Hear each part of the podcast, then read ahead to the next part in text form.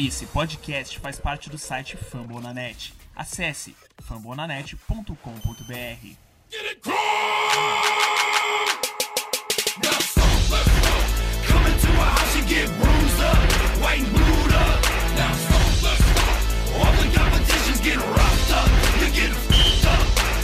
Fala torcida do aqui quem fala é o Pedro, direto do Rio de Janeiro. Estamos aqui para mais um episódio do podcast Coach Brasil, em parceria com o pessoal do Fambonanet, episódio 138. E o Coach conseguiu, conseguiu a proeza de ficar fora dos playoffs. Comigo nesse episódio, participação mais especial, Lucas Martins, lá do Rocha BR. Fala Lucas, beleza? Fala Pedro, fala galera, de volta aqui, né? Minha casa, é, muitos anos aqui, é sempre uma honra estar participando, ainda mais pedido do Pedro, que é um grande amigo meu. Vamos falar um pouquinho desse time aí, que esse time vagabundo que nas duas últimas rodadas fez o favor de perder os jogos e tá fora dos playoffs. É, enfim, vamos falar um pouquinho das perspectivas desse time pro futuro, pra temporada que vem, também em relação ao quarterback, GM. Vamos conversar um pouquinho sobre o Colton. É isso aí. Valeu, Tinhos, pela participação. Tive que chamar ele porque eu não ia aguentar fazer isso aqui sozinho, porque esses dois últimos jogos foi para desanimar qualquer um. Vontade de chutar o balde foi grande. Bora lá. Back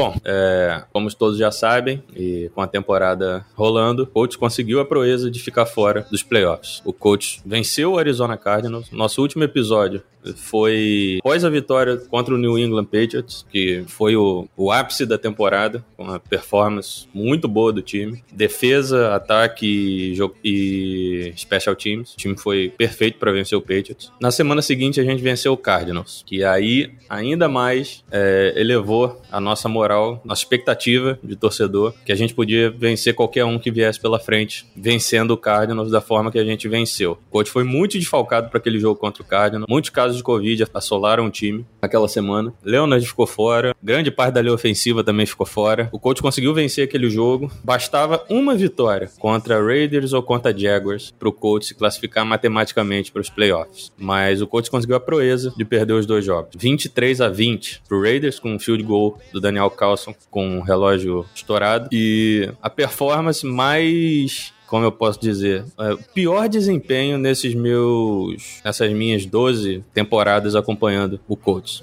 Foi desanimadora essa performance do Colts contra o Jacksonville Jaguars. É, eu acompanho o Colts desde 2010. É, nem em 2011, com aquele time 2-14, eu vi um, um desempenho tão sem vontade do time. Ou, ou sem, sem resposta a um adversário que é absurdamente ruim, igual é o Jaguars. Se algum torcedor de Jaguars que escutar esse podcast pode, pode tripudiar, pode fazer o que for, mas vocês hoje são ruins. E a gente perdeu a gente vem, tem perdido pro Jaguars na Flórida desde 2015. A última vitória do Colts contra o Jaguars foi em 2014. Então, esse desempenho do Colts contra o Jaguars foi algo vergonhoso. Foi uma das performances mais broxantes do time que eu assisti como torcedor, porque o coach tinha total condição de vencer o jogo de todas as formas. O coach não poderia ter sido sobrepujado da forma que foi. O ataque do coach foi totalmente ineficiente. A defesa assistiu o Trevor Lawrence e o ataque do, do Jaguar jogar. A gente tomou um banho. Ataque, defesa. O coach não conseguiu fazer nada. Placar de 26 a 11 foi muito justo pro Jaguars, que jogou sério, jogou pela honra do time, pela torcida que estava na arquibancada, e o coach não fez isso. O coach não sei se entrou com um salto alto, não, também não parecia, porque o time não estava conseguindo vencer nem as simples batalhas, os simples matchups na linha de scrimmage, tanto do ataque quanto da defesa. O coach passou vergonha. A linha ofensiva, uma das piores performances que eu vi desse conjunto de linha ofensiva que tá junto desde 2018. Linha defensiva, não fez nem cosquinha no, no Trevor Lawrence. O Calouro jogou bem. Teve uma performance muito boa contra, contra a defesa do coach que a gente vai falar mais. Tins, alguma coisa para acrescentar? Ah, bastante coisa, né? Acho que, acho que se a gente fosse falar aqui, ia ficar falando meia hora só metendo pau, metendo pau no time, né? Porque, assim, foi maior vexame desde que eu assisto Colts da equipe. Olha, tiveram muitos vexames. Mas esse aí foi o pior de todos. Você perder para um time que tava 2-14, se eu não me engano, o Jaguars estava, ou 2-13, alguma coisa assim. Cara, tinha, eles tinham duas vitórias no campeonato e a gente perdeu para eles. O Jaguars, nos últimos dois anos, eles têm quatro vitórias nas últimas duas temporadas. Duas foram contra a gente. Isso é inacreditável, pô. Isso é inacreditável. Não dá para aceitar, não dá para aceitar. E a gente precisando ganhar um jogo contra o time com duas vitórias no campeonato para ir pros playoffs a gente perde. Não só perde, como o Pedro falou, a gente foi dominado. Os caras dominaram a gente. E todo mundo tem parcela de culpa nisso. Não adianta. Por mais que você queira falar, ah, o Ents foi o maior culpado. Eu concordo plenamente. Para mim, e já adiantando aqui, o Ents não tem condições de ser de levar o Colts a lugar nenhum. Já adiantando um pouquinho a nossa parte. Mas, enfim, eu acho que ele foi sim o maior culpado nos dois jogos. No último mês, né? Porque ele já vinha jogando mal. Ele já vinha tendo atuações ruins, né? Contra o Patriots ele jogou mal. É, e contra o Cardinals ele tava jogando muito mal até aquele lance maravilhoso que ele fez, aquele drive, né? Maravilhoso. E contra o Raiders também jogou mal e nesse Jaguars também jogou mal. Mas, assim, todos têm parcela de culpa. Quando a sua, sua linha ofensiva, que você, como GM, você pagou 100 milhões para a linha ofensiva. Então, eu acho que a linha ofensiva mais cara da NFL, talvez mais cara da história, não tenho essa informação, mas é muito cara essa sua linha ofensiva. E ela é totalmente dominada pelo front do Jaguars. Tem alguma coisa errada aí na avaliação. É, e, e, quando você é um técnico e você não consegue fazer com que o seu time ganhe os últimos dois jogos para você marcar é, ir para os playoffs depois de ganhar dois jogos contra times bons fora de casa, é, o Patriots em casa, né, no caso, e o Cardinals fora de casa, você tá fazendo alguma coisa errada também. É, o Frank Wright, eu gosto muito dele, gosto muito do Ballard também, mas o Wright, é, às vezes, ele satura um pouco com esse papo, esse papo que ele tem de vestiário, de sempre subir montanha, climb mountain, né, que ele fala, saturando um pouco no vestiário. Óbvio que quando você começa atrás na temporada, isso te dá uma motivação maior para você se recuperar, mas é outra coisa também que, que ele não pode fazer, começar toda vez um 4 na temporada, toda vez 0-5. Então, assim, acho que tem muita, muitas coisas que a gente pode falar aqui que, que foram a causa, né, dessa derrota pro Jaguars. Mas assim, surreal, né? Foi surreal que a gente presenciou. É, o, o, dono do time tem todo o direito de estar tá completamente puto com a situação. Gravou vídeo, jogou no Twitter, gravou te é, escreveu texto, jogou no Twitter do Colts, é, deu entrevista pro Mike Chappell, que é um insider lá dos Estados Unidos, metendo pau também no time. Logo após a vitória, ele teve uma coleti é, teve, teve um encontro com Ballard Wright para meter o pau também. Então assim, ele tá muito irritado e com razão, porque é inadmissível, cara, você perder pro Diagos, que tem duas vitórias no campeonato, você tendo que ganhar deles para ir pros playoffs. E assim, só prova que você não merecia estar nos playoffs, né? Porque para você perder os últimos dois jogos. O Raiders até, assim, deveria ter ganho, porque é um jogo dentro de casa. Você tinha acabado de ganhar do Patriots em casa e do Cardinals fora, então deveria ter ganho do Raiders. É, mas como não ganhou, você tem que fazer pelo menos o dever de casa contra o Diagos. E nem isso foi capaz de fazer. Né? Então, assim, é. muita, muita coisa errada. É, e começou, como, como, como o Tins falou, no jogo contra o Patriots, porque a defesa do Patriots é um absurdo, é um fenômeno, é muito boa contra, contra o passe, mas o Andy jogou muito mal aquele jogo. E vinha jogando mal contra o Cardinals até aquele último drive do touchdown do Desmond Patrick. O Andy só fez aquilo no jogo, só fez aquele, aquele drive do touchdown do Patmon, que a gente achou que aquele drive poderia colocar algo de, de, de diferente na história dele na temporada, porque ele já vinha numa descendente e estava jogando mal contra o Cardinals, e aquele último drive mostrou que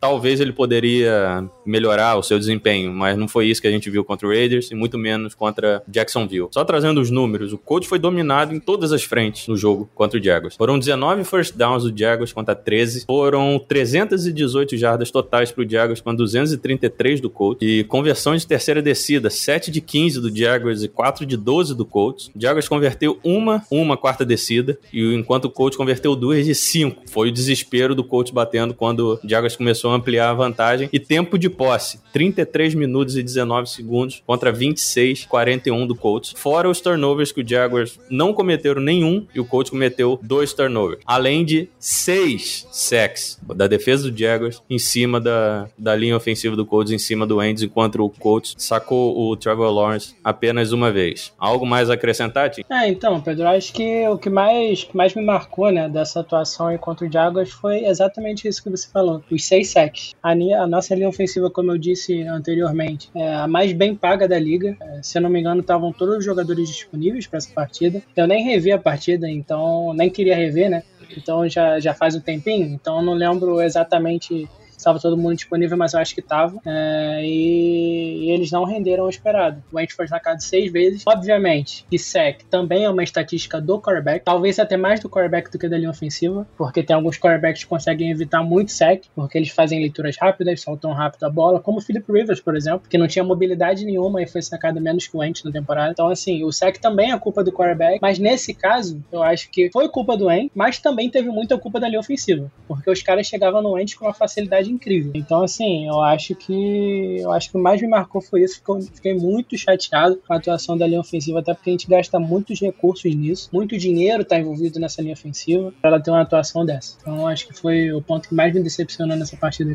É, só completando, a linha ofensiva estava completinha para o jogo.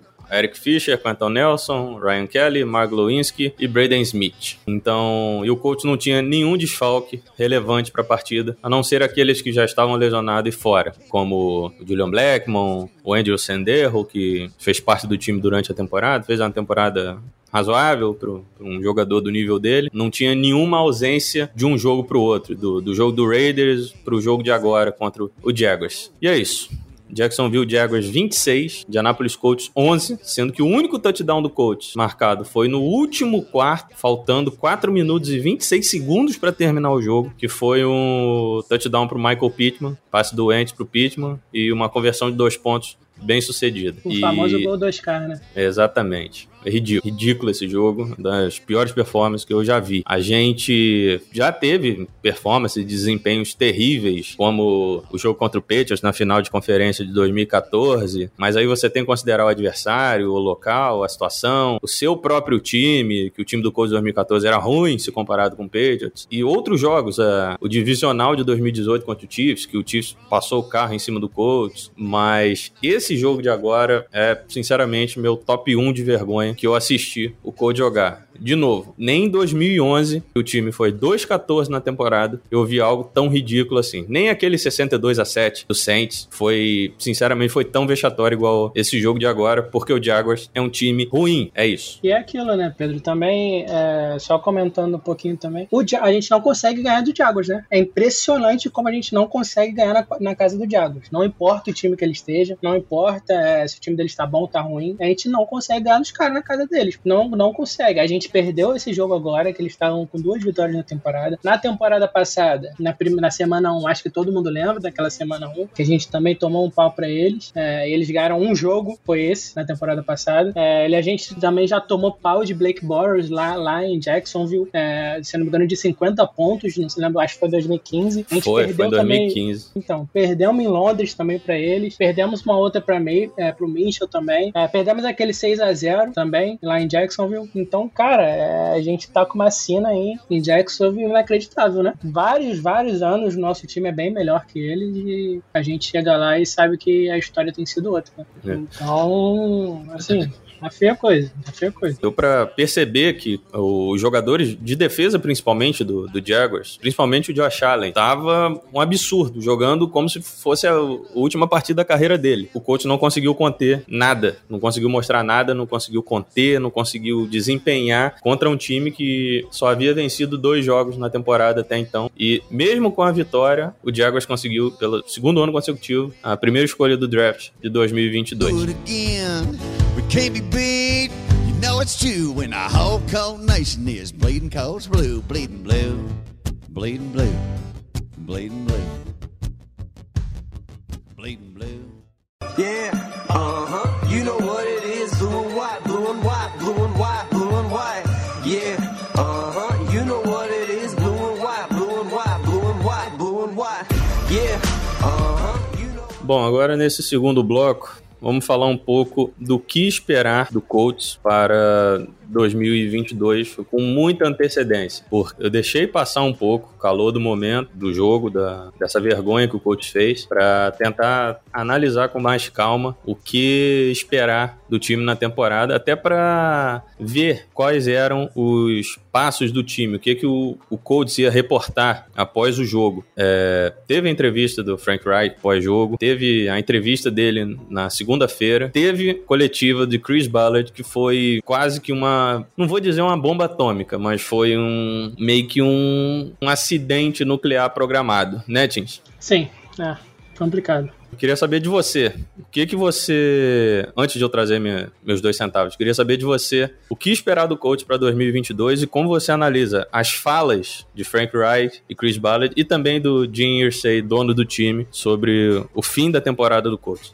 É, então, Pedro, vamos lá. É, eu acho que vou começar pela avaliação deles do Carson Wentz. É, eu não esperava essa reação deles, principalmente do Ursay, do Ursay não, do, do Wright e do Ballard. Assim, do Ursay, o Ursay ele é o owner, ele é o dono do time, então óbvio que ele vai ter uma reação mais acalorada. Do Wright é muito parceiro, né, do. Eles são muito amigos até fora da, da NFL, do campo, né? E o Wright sempre defendeu ele com unhas e dentes, sempre falou que ele era o cara, que ele era o cara pro futuro. É, bancou a vinda dele, né? Que o Wright bancou a vinda do E na entrevista depois da temporada, o Wright meio que não bancou ele mais. É, falou que ia ter que avaliar internamente para ver como é que ia agir é, com essa situação de quarterback. E ele não teve esses mesmos comentários para quarterbacks anteriores. Por exemplo, o Brissett, que também jogou mal em 2019, o Wright não falou isso, ainda elogiou muito o Brissett pela liderança dele. O Wright e o Ballard sempre elogiaram muito o Brissett. O Philip Rivers, ele falou que contava com o Philip Rivers para esse ano. É, então, assim, não é essa, essa reação dele não é uma reação normal, né? É, se ele realmente confiasse no Wentz, ele ia bancar ele, assim como já bancou outro, outros quarterbacks. E o Ballard terminou de cavar a cova do Wentz, né? Basicamente foi isso. Porque o, Wright, o Ballard meteu o pau no Wentz a coletiva inteira direta e indiretamente. Ele falou muitas vezes que quarterback é, é quarterback play, né? Tem que melhorar. É, o quarterback precisa jogar melhor é, para melhorar também os outros caras ao redor dele. Ele elogiou muito. Ele falou que o jogo aéreo precisa melhorar muito. Só que ele elogiou muito a linha ofensiva, elogiou muito os wide receivers, elogiou o Molly Cox, que é o end, elogiou o Jonathan Taylor. Então, assim, se você elogia a linha ofensiva, os wide receivers, o end e o running back, quem que sobrou pro, pro jogo aéreo poder melhorar? É o seu quarterback. Então, bem que indiretamente ele criticou também o Wentz nisso. É, assim, várias críticas ao, ao Wentz, então acho que vai. Eu, eu acredito, assim, já até dando uma, minha opinião aqui, eu acredito que ele vai ficar no ano que vem por falta de opções. Porque se tivesse qualquer opção opção mais lógica e fácil de conseguir do que ele, o Colts ia atrás. Eu acho que já estão cansados dele, o Ursa, é, o Ballard e o Wright não querem ele pro ano que vem, mas eu acho que vai ter que ser ele, porque o Derek Carr, eu acho que não vai ser trocado, ele jogou bem nos playoffs e o Raiders não pode conseguir mais é, nada melhor também, além dele, então vai acabar ficando com ele. O Rodgers e o Wilson acho que é um sonho muito distante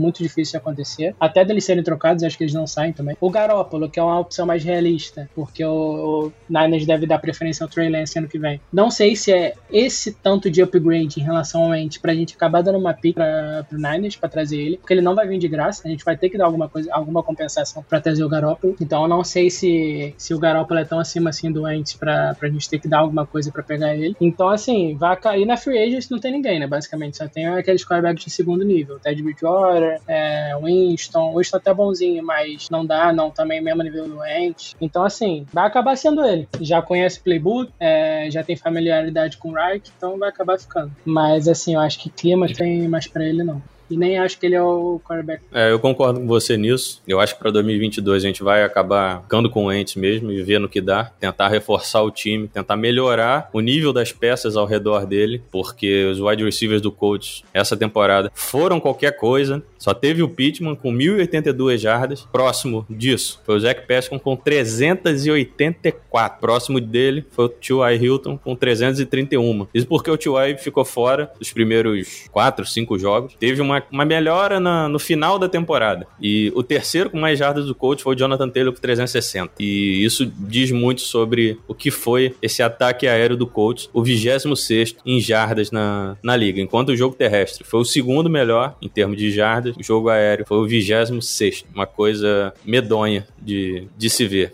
Ah, o Ents protegia, é, protegia bem a bola nas questão de, da, das interceptações, mas as principais interceptações dele vieram em momentos que o time precisava vencer ou que a interceptação não poderia ocorrer. Não foi em nenhum momento de, de garbage time, não foi em, em nenhum momento de começo do jogo que é, não deu em nada para o adversário não, praticamente todas elas, todas elas deram alguma coisa para os adversários e o coach saiu muito prejudicado por conta desses erros doentes, mas é o que temos o coach vai ter que ficar abraçado com eles pelo menos até 2023, quando a questão do dead cap vai ficar mais tranquila pro, pro bolso do time e o coach vai ter uma escolha de primeira rodada para 2023, porque de 2022 a gente já passou pro Philadelphia Eagles. Falando um pouco sobre o trio Frank Reich, Chris Ballard e Jim Irsay. O Irsay, é, pelo que eu vejo, é um dos donos que menos se mete no, no time. Deixa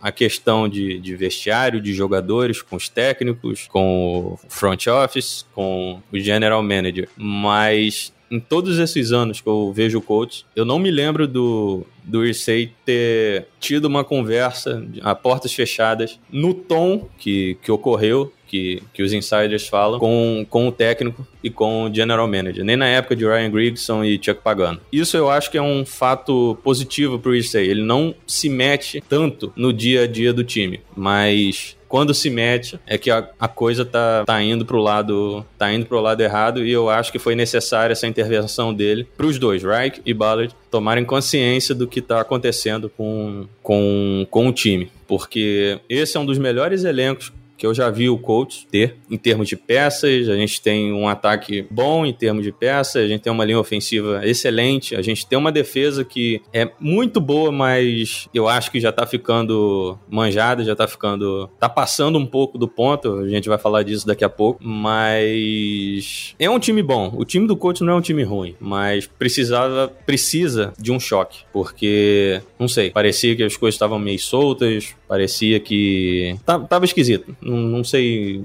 dizer muito, porque a gente estava meio que se acostumando à forma de, do coach jogar, a, do jeito que o coach joga, do jeito que a defesa joga, que já vem me incomodando há bastante tempo. Precisava de um, de um choque desse. Então, falando um pouco da defesa que me decepcionou bastante nesse, nesses últimos jogos, o Colts foi o time que, o segundo time que mais cedeu touchdowns aéreos ao adversário. Foi o time que menos apressou o quarterback adversário, com apenas 37 pressões. O Chicago Bears foi o segundo que menos teve, teve 46, 9 a mais que o Colts. Foi o sexto time com menos sacks, 33, e o segundo time com menos pressões ao quarterback, com apenas 18,1% de pressões por drop back. Então, é, eu queria saber de você, Tins. A mudança do time passa mais hoje pelo ataque ou pela defesa, que por vezes é passiva demais, mesmo sendo o time que mais roubou bola dos adversários na temporada? Compensa? Vale a pena jogar da forma que o coach joga? Então, Pedro, vamos lá. Você até chegou, chegou a tocar num ótimo ponto aí, que foi do pass rush. É, esse é um dos pontos que, que o Ballard precisa ser cobrado. Eu acho que, o, assim, o Ersai, ele, eu acho que acredito que ele tenha feito isso, mas ele, apesar dele falar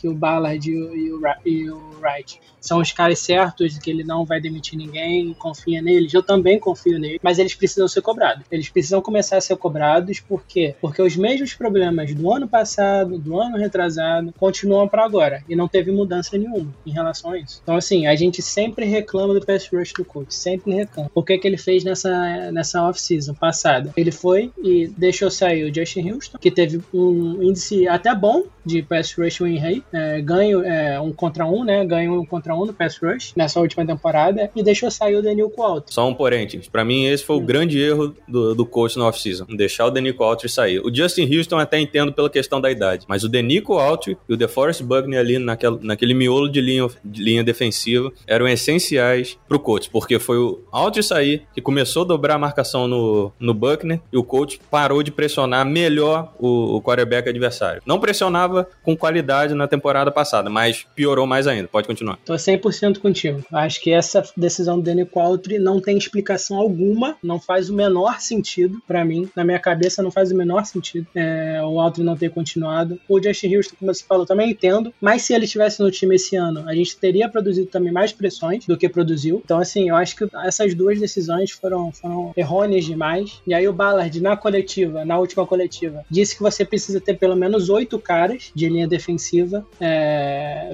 para rotação, sendo que na temporada passada, é, na temporada retrasada, quer dizer, é, na de 2020 do Rivers, né? Ele tinha esses caras e ele deixou sair. Então, qual, qual, que, qual que é a lógica por trás disso? Você tem os oito, oito caras para rotação, em vez de você ou substituir ou, ou trazer alguém melhor, não sei. Ou manter os caras, ou renovar com os caras. Você não, você deixa ambos saírem e você não traz nenhuma reposição boa o suficiente para eles. Então, assim, aí esse ano você fala que você quer, é, você quer a rotação de oito jogadores bons, sendo que você tinha e você deixou sair, né? Então, assim, não faz o menor sentido isso que ele falou. O menor sentido. E outra coisa que a gente precisa tocar também no Ballard, outra crítica grande que eu tenho a ele, é a avaliação dele de pass rush no draft, cara. Porque, assim, já foram. Hoje tava até rolando pela timeline aí. É, já o Zach Kiefer, se não me engano, fez um texto sobre isso. Seis jogadores já foram draftados de linha defensiva, é, pass rushers, né, mais especificamente e nenhum deles vingou até agora. O Quiripay é um bom, bom cara, parece que vai vingar, mas a gente ainda não sabe, o Daio também não dá pra, não dá pra julgar, mas os quatro anteriores não vingaram. O Bash não vingou, o Touré não vingou, o Banogo não vingou, e o Lewis é decente, mas também não é aquilo que a gente esperava. Completando, Tim, o, o Lewis estava fazendo uma boa temporada. Ele, ele seria o cara, entre aspas, para substituir o, o Denico Alt, que ele estava fazendo uma boa temporada, até interceptou um passe contra o Tennessee Titans no, no segundo jogo, no, no Lucas Oil Stadium, mas naquele lance ele se machucou. Então tem um pouquinho de azar também. Aí é aquele ponto. O Lewis veio no draft de 2018. Ele começou a ter uma boa temporada só agora em 2021, ou seja, no último ano dele. Será que tem um pouco a ver também com pressão de tentar um bom contrato? Porque nos três anos anteriores ele não apresentou nada. Então ele começou a jogar nesse último ano dele. Exatamente. É... E ainda é aquela coisa, né? Como o Ballard falou, realmente precisa de rotação de oito, até porque essas fatalidades podem acontecer, né? O jogador se machucar da linha defensiva e sair da temporada. E aí quem que você vai repor ele? Você precisa ter mais caras para repor. Quem entrou num, foi o Alcadim Mohamed, com a temporada inteira jogando titular aqui, pelo amor de Deus. Então, assim, é, o Luiz foi o único da, desses quatro que eu citei que teve uma temporada é, até agora decente, que foi essa última agora, e mesmo assim não terminou a temporada. Então, assim, ele, o Ballard precisa se cobrar nessa questão do pass rush. Ele já falou que vai é, na coletiva tentar melhorar isso. Mas, assim, para mim, pô, para mim, na minha opinião, precisa investir mais nisso na free agents, porque no draft a gente viu que não tá dando certo. Então traz um veterano aí, um Daniel, tipo o Daniel Qualtry foi, tipo o Justin Houston foi na free agents, traz um cara para ver se vai, porque porque tá difícil. O próprio Jabal Sheard também, quando veio em 2017, Sim, ajudou bastante no jogo terrestre, Sim. ele era um dos jogadores que eu mais queria do, do naquele time do, do Patriots. Uhum. Eu achava o Sheard um jogador espetacular e veio pro Colts, ajudou bastante. Eu fiquei até chateado que ele tinha saído, mas veio o Justin Houston e ajudou bastante nisso. Veio o Denico Alter, ajudou bastante nisso. E não teve a reposição à altura com a saída do, do Altos, que para mim foi um, um, grande erro do Ballard nessa para essa temporada. E justamente o Alter saiu pro Titans, está nos playoffs, seed 1 da AFC. Seed 1, né? É, seed 1 da AFC, joga todos os jogos em casa e, querendo ou não, tem chance de chegar ao Super Bowl. Então, complicado. É, e assim, outra, acho que outra posição que eu acho que precisa urgentemente receber o upgrade é a posição de wide receiver. Porque, porque assim, não dá, cara. O Ents é ruim, o Ents contribui para o rendimento dos wide receivers ser pior? Sim. É, ele podia, no, com o Rivers, os wide receivers tiveram mais jardas após a recepção, porque ele era mais preciso? Sim. Mas precisa melhorar o wide receiver mesmo assim. Não é. O jogo aéreo é um problema do Ents, principalmente, mas também do corpo de recebedores. Você precisa ter jogadores melhores ali, apesar do Ents não estar tá maximizando ele. É, assim, e o Ballard, a entrevista do Ballard me deixou muito preocupado, porque ele elogiou todos os jogadores ali da.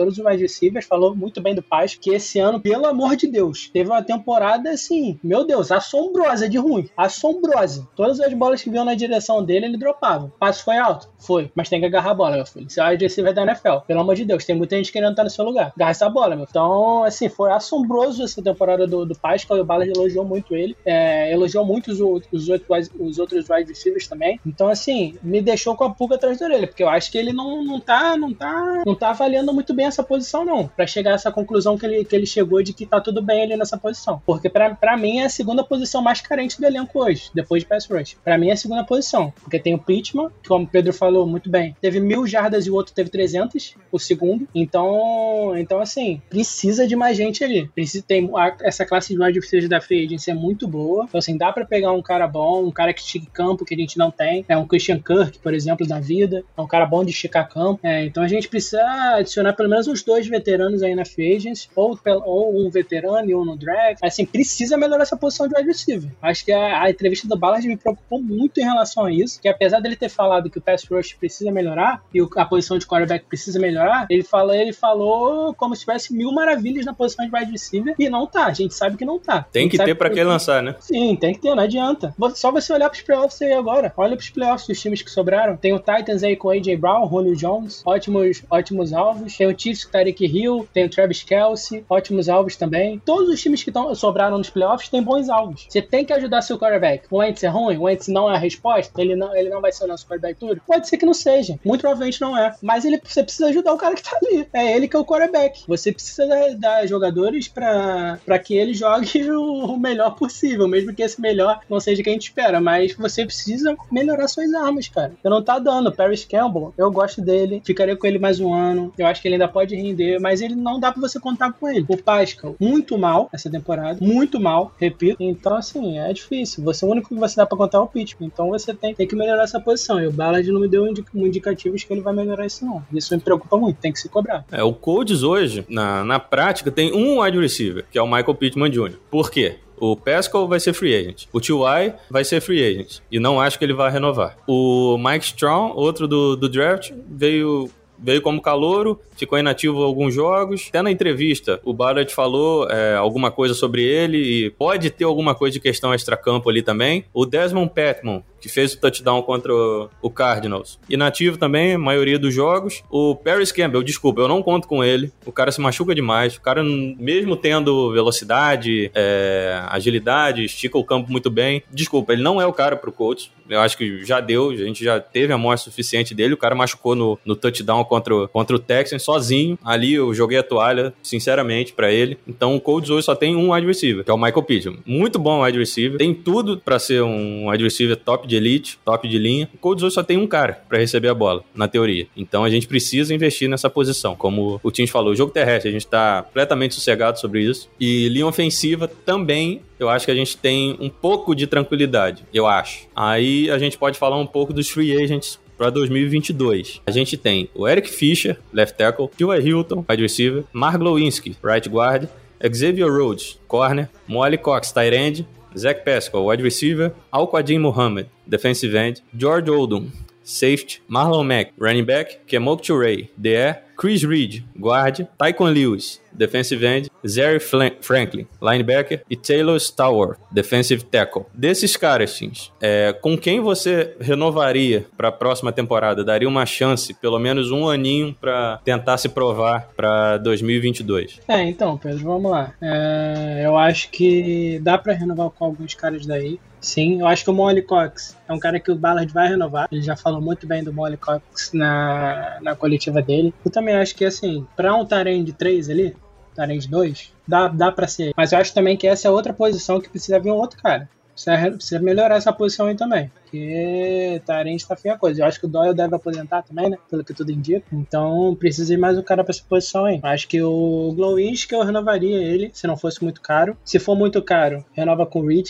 Basicamente é isso. Tem o Chris Reed ali e o Glowinski que pra mim estão no mesmo nível. Se um for muito caro, renova com mais barato. É... Eu acho que o Ray e o Lewis são situações complicadas. Eu acho que ainda renovaria com os dois, mas não se pedir é muito caro. Vaza, rua, pedir muito caro, rua. Mas eu acho que eles não devem ser muito caros, até pela temporada mais ou menos que, que o Turay teve. Assim, teve foi a melhor temporada dele sex, né? Acho que assim, dos pass rushers do Colts, eu acho que ele foi o líder em sec. Pra você ver como é que a coisa foi feia. Quando o Turay tá liderando você em sec como pass rusher, é porque a situação não tá legal, não. Enfim, mas eu acho que eu ainda renovaria com ele, ficou baratinho. E o Luz também, o Luz renovaria com certeza. Eu tava tendo uma temporada bem decente até se machucar. O Zaire Franklin com certeza renovaria líder do elenco, líder do time. E ele também jogou bem nessa última temporada. Eu achei que ele jogou bem. Acho que os nossos, nossos linebackers são excelentes. Gosto muito de todos os nossos linebackers. E eu acho que, assim, o Stallworth também rendeu bem de defensive tackle. E o Odom também, que é muito bom em special teams. E também eu acho que quando ele entrou também para jogar de safety, ele jogou bem. Então acho que acho que é basicamente isso. Eu acho que o Ballard vai renovar com o Fish. Não faria isso. Eu odeio o Fish. Odeio. Jogou muito mal essa temporada. Muito mal. O cara teve Nelson do lado lado dele.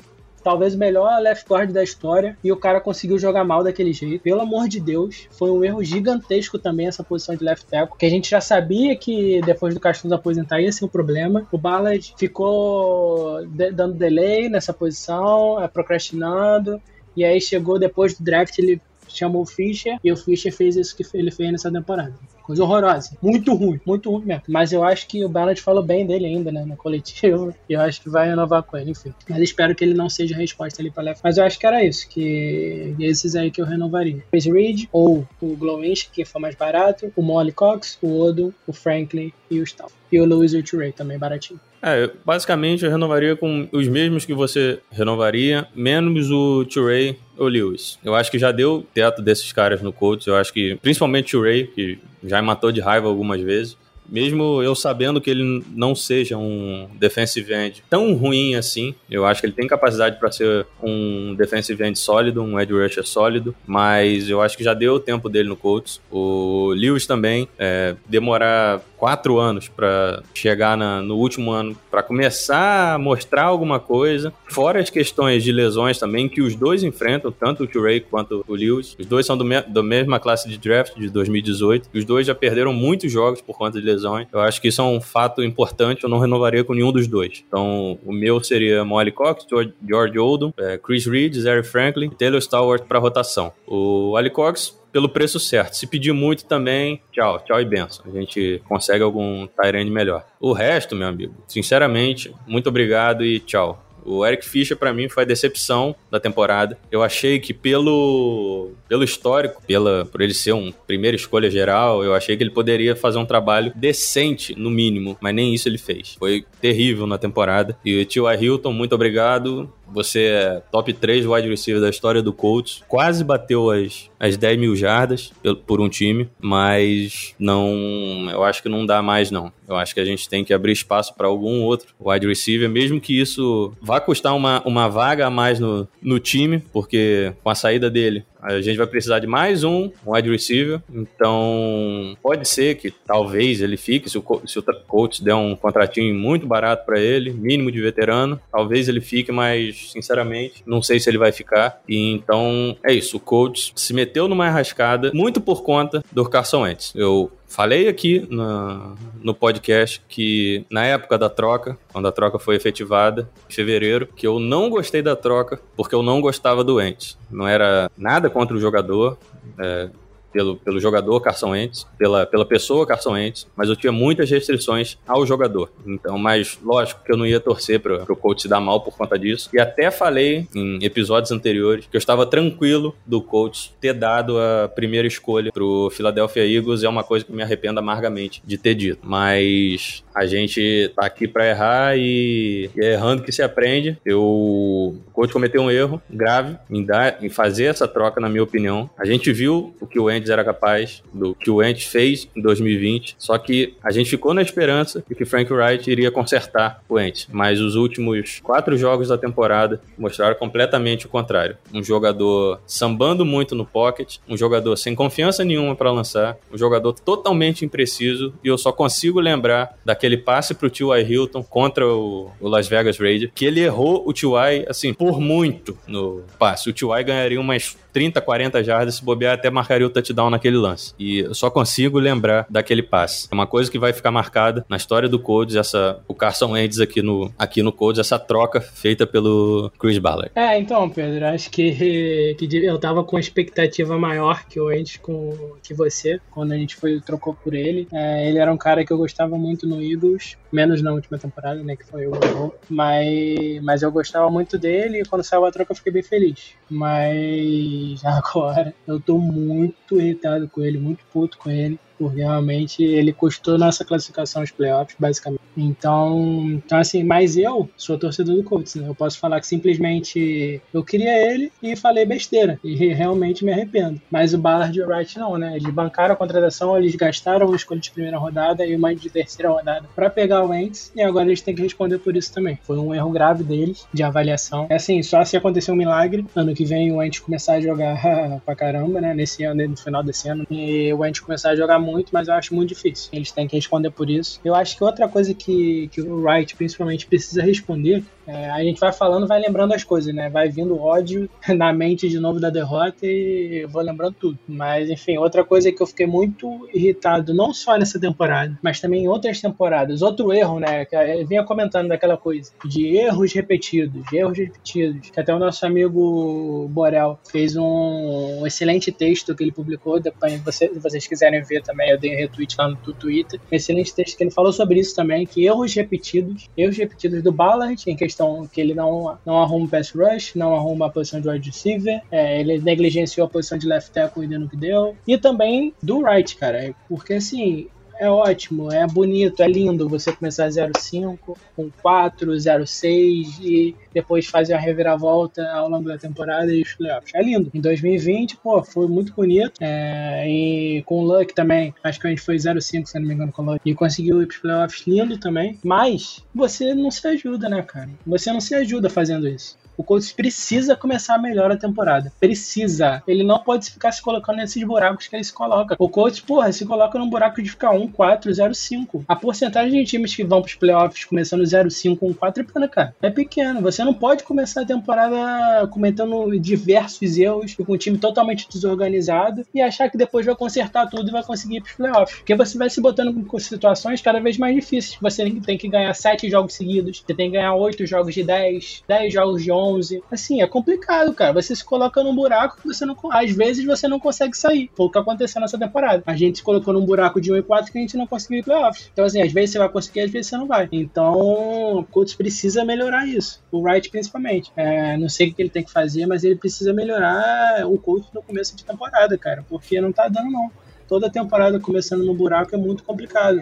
Se o Colts tivesse começado, assim, começou um 4, né? Se tivesse começado 3, 3-2, estariam no playoffs, cara talvez pegaria até, até bye, se tivesse ganhado um jogo do Titans, vamos dizer. Então, assim, cara, é, é um buraco desnecessário que você se coloca, cara. O Colts precisa começar melhores temporadas. Isso também está me incomodando bastante. E é uma coisa que, que eu, o Pedro, o Borel já comentávamos antes. Então, é uma coisa que vem de muito tempo, né, cara? Vem desde, desde lá de 2018, né? É uma coisa que vem desde 2018. Então, assim, o Colts precisa, precisa melhorar. Anos que não ganha na primeira semana, né? Então, assim, é, tá complicado. Tá complicado. Isso aí vem me incomodando muito muito, muito, muito. Ainda mais nessa última temporada que se colocou nesse buraco aí e não conseguiu sair. Eu trouxe, mas a gente acabou indo para um outro lado. Só para finalizar, falando da defesa do coach nessa temporada. É, o último quarto da defesa do coach na temporada é uma coisa absurdamente ruim. É, enquanto no primeiro, no segundo e no te nos terceiros quartos dos jogos, o coach sempre teve margem de ponto positiva, é, mais 38 pontos é, no saldo de ataque, de pontos feitos, pontos cedidos. É, mais 38 no primeiro quarto, mais 45 no segundo quarto, mais 52 no, no terceiro quarto. No último quarto e prorrogação, o coach tem menos 40 pontos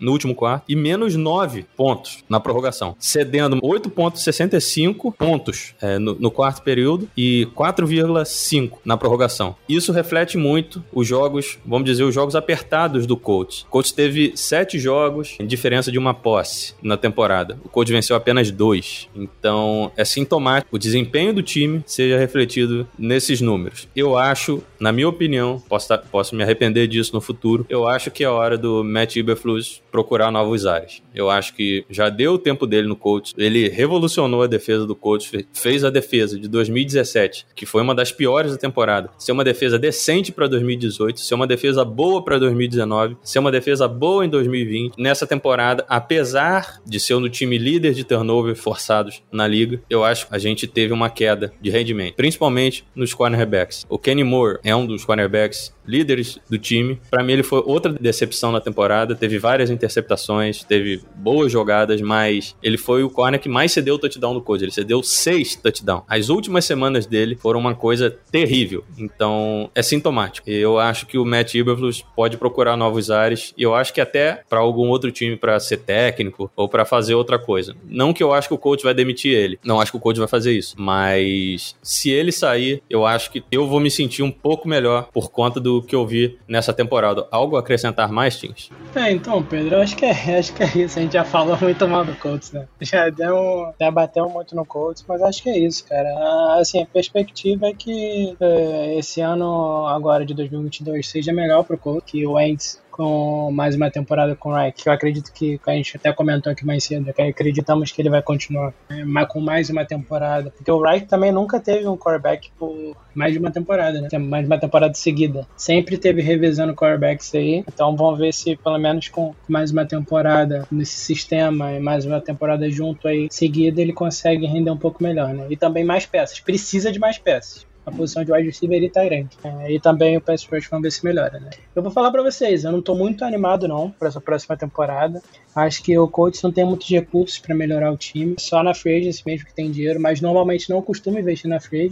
Então assim, o que sobra para você é o draft. E você não tem uma escolha de primeira rodada, né? Nem para tentar um quarterback, nem para pegar melhorar outra posição do seu time. Então, assim, o coach não tem muitos recursos. É, a gente deve ter o Wentz de volta porque não tem nenhuma outra opção boa no mercado por enquanto. Pode ser que surja algum. É isso. Não tô muito animado não pra próxima temporada, mas vamos torcendo. Né? Vamos estar tá aí sempre comentando e torcendo. É isso aí. Mas aí a questão da temporada a gente vai falando ao longo dos próximos podcasts. A gente sabe que a expectativa vai aumentar com o decorrer da, dos meses se passando e os movimentos de free agent.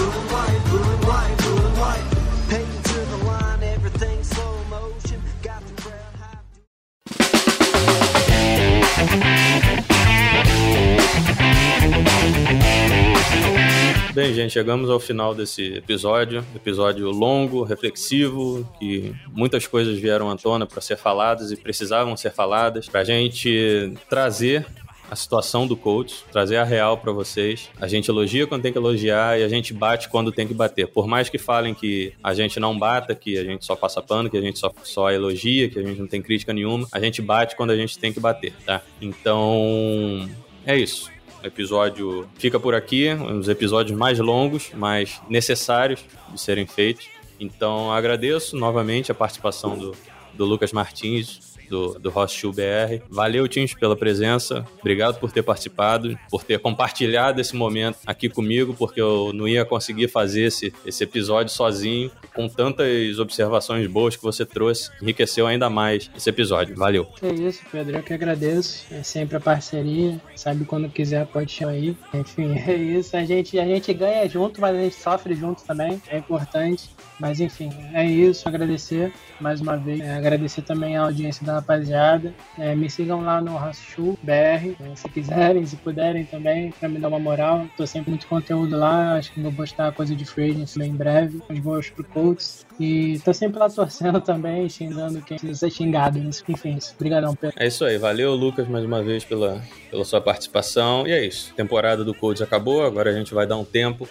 os conteúdos até a próxima pauta relevante, ou os próximos movimentos do coach, porque não tem muita coisa mais a ser falada sobre esse time, já trazemos os free agents. Vamos esperar os próximos movimentos do time, que o coach vai fazer. Vamos aproveitar essa temporada como um mero torcedor de futebol americano. Os playoffs estão aí, os playoffs começaram, começaram pegando fogo com muitos jogos bons, e é isso aí. Valeu, galera. Obrigado a todos que acompanharam os episódios nessa, nessa temporada, os episódios do Peyton Manning. Agradeço a todos que, que, que, escutaram, a todos que participaram de algum episódio alguma vez nessa temporada. O Lucas Martins, o Davi, lá do Potros BR, o William Borella, Borel Underline Sports, a própria Carol também, que ajudou a, a guiar esse podcast por, por, duas temporadas, por uma temporada com na ausência do, do Davi. A Carol também ajudou bastante na criação de conteúdo, trazendo pautas também. E obrigado a todos que estiveram com a gente Vamos ver os próximos passos do Colts e em breve a gente volta com mais coisas para vocês. É isso aí. Um abraço a todos. Bom resto de temporada para todos.